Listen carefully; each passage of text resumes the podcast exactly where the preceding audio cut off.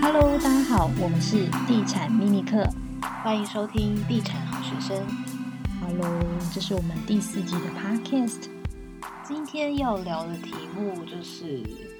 因为因为二零二零年真的是一个好奇怪的一年哦，就是好像有很多的天灾人祸，然后很多的意外。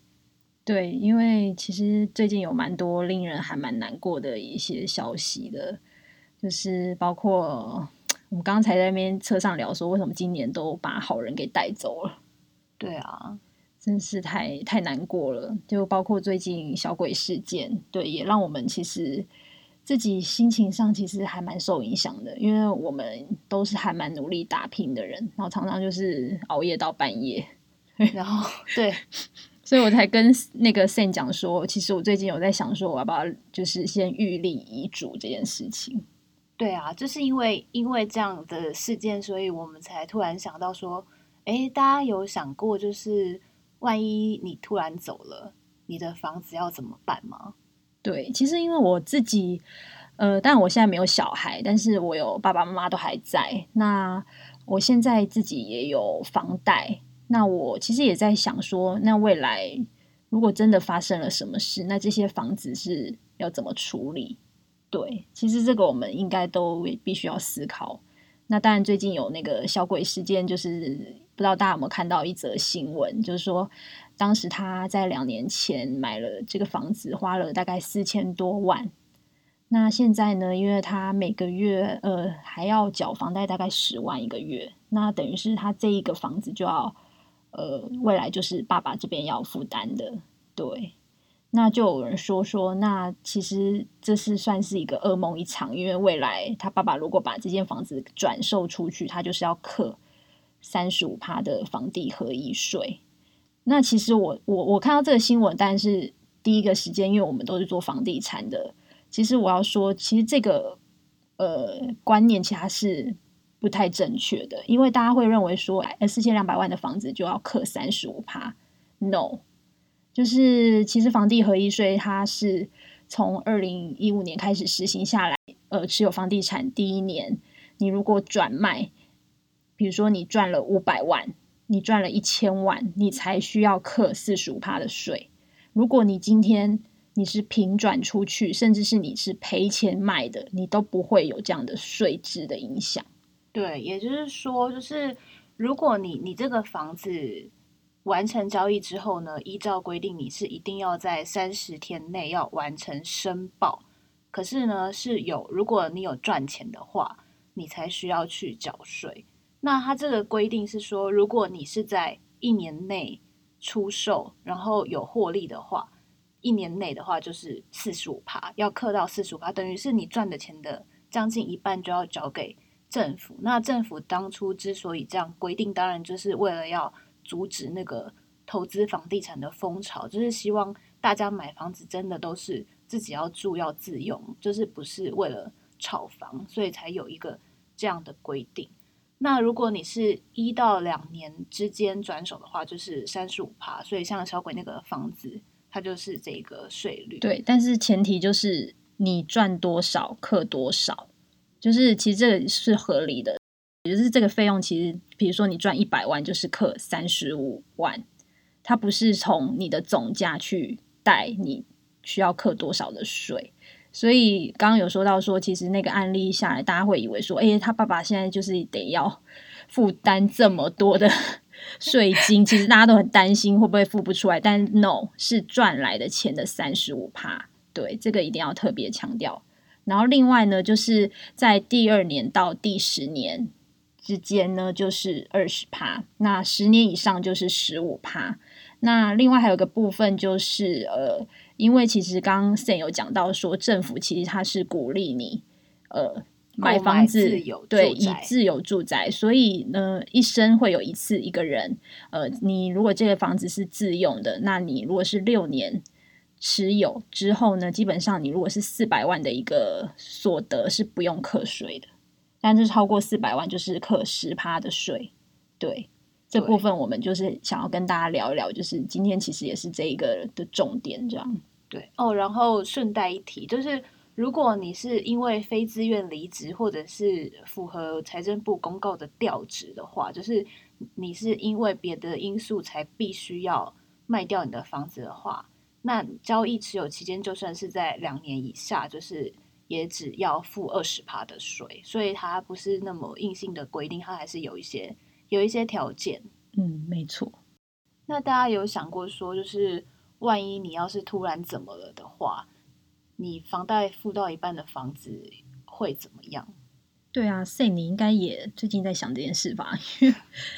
因为其实因为最近这一件新闻事件，其实我们也开始正视了这个事情。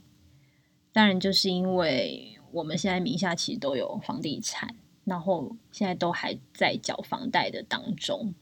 那所以这个继承这件事情，其实就真的很重要。如果你没有立任何遗嘱的状况下，对不对？对啊，而且因为其实像我们现在这这个年纪，还不太会去想到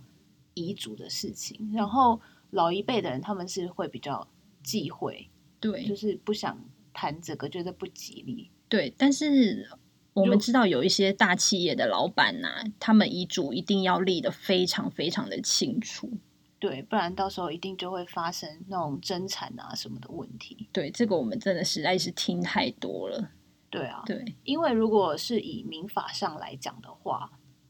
呃，如果是你是有配偶的情况下，对，那其实配偶他是可以行使配偶剩余财产差额分配请求权。这一串的名字是什么呢？就是你的配偶。他可以优先去取得遗产的半数，就是一半的那个，就是等于是一半的财产这样子。对，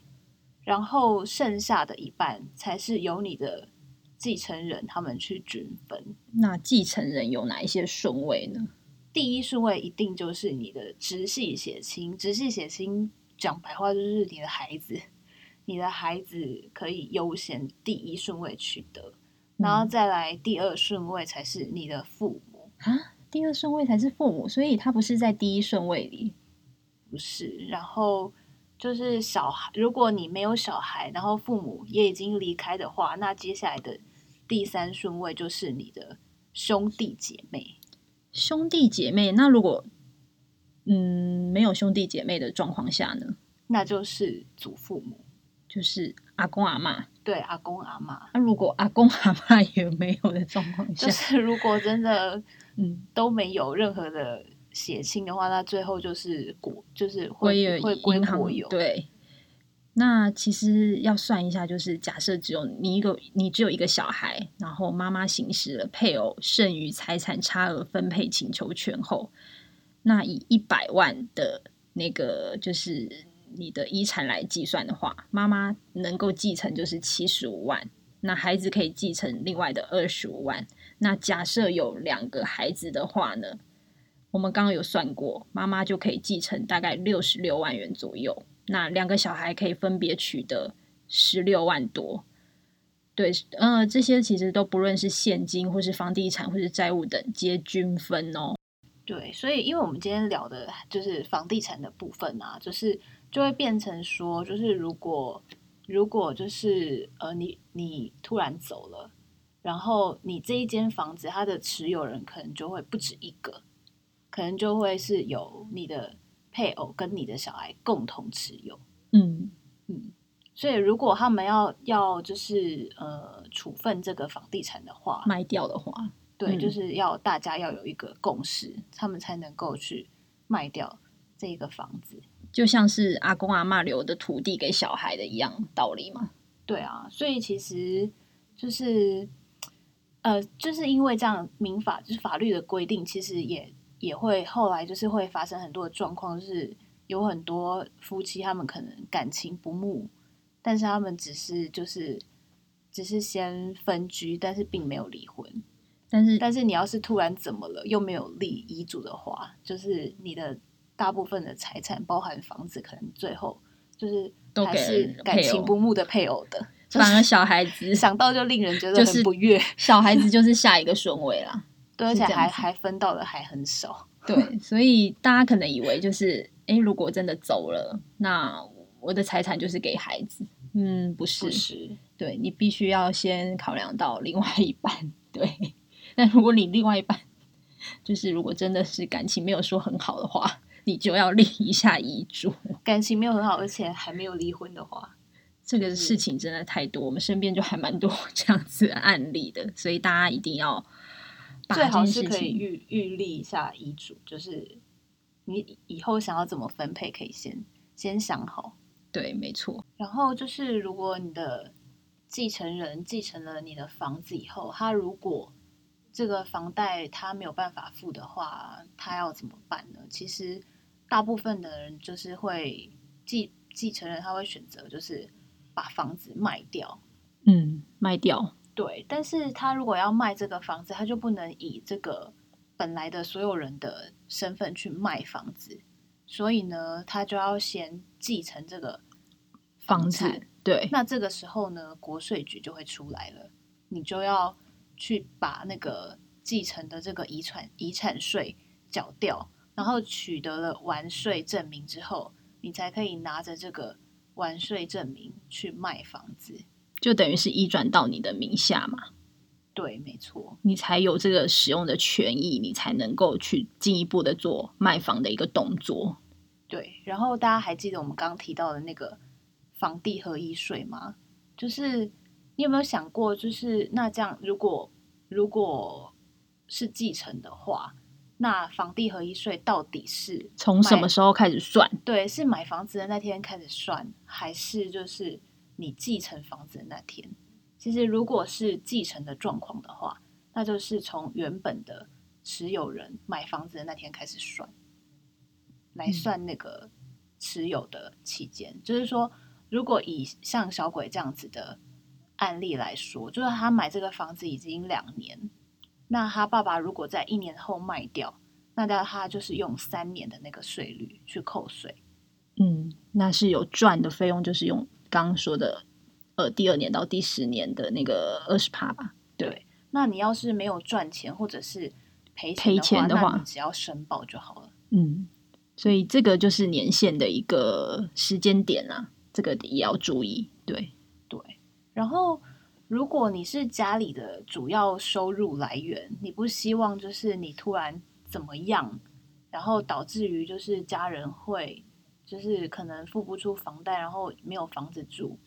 会担心他们有有这样子的问题的话，其实有一种东西叫做房贷寿险，因为我们家就有保这个。房贷寿险，因为我刚刚跟 Sam 聊，我就觉得，哎，房贷寿险这个东西，我觉得还蛮新奇的。因为就是买房子，我们没有想过要保寿险这件事情。那就是呃，就是如果如果就是你的家人可能没有办法可以去负担房贷的话，就可能会去考虑这个东西。那如果是以一千万的房子。来看的话，那如果你选择一次缴清，那他的他的这个房贷寿险的费用大概就是三十万，那就是三十万左右。那因为其实有蛮多家有在承做这个房贷寿险，所以如果你有需要的话，你可以自己去搜寻一下各家的，就是它的费费用啊，还有它的一些保障不太一样。但是它的好处就是。如果你家只有你一个人在赚钱，然后你有保这个房贷寿险，然后你突然有一天突然怎么了，那你剩下的房贷就是保险公司会会负责，你的家人就不用再为了房贷去烦恼。我觉得这个其实很重要，我觉得花三十万去买一个保障，我觉得是值得的。就像我们自己买也会买寿险或是一些保险类的，因为也是坦白说也。会害怕说会有那个万一啦，嗯，对，所以我是觉得说，如果另外一块你可以考虑到这个寿险保费的部分，我觉得这个其实可以考量进去，如果有需求的话，对对，当然还是希望大家都要好好的照顾身体，保重自己，不要太过劳累。这一集好沉重，我觉得我整个浑身不对劲，因为觉得肩膀好紧。不管怎么样，就是身体健康才是最重要的。对，在跟自己讲话嘛，都三点睡的人在里面跟大家说不要太劳累。我在呼吁我自己，好，不要再每天三点四点睡，我就觉得我灵魂飘在半空中，好累哦。不要不要不要，我们还是很想听到你的声音的。好的好的，那今天非常谢谢大家听我们的 podcast，那我们期待下一集见喽。对啊，拜拜拜拜。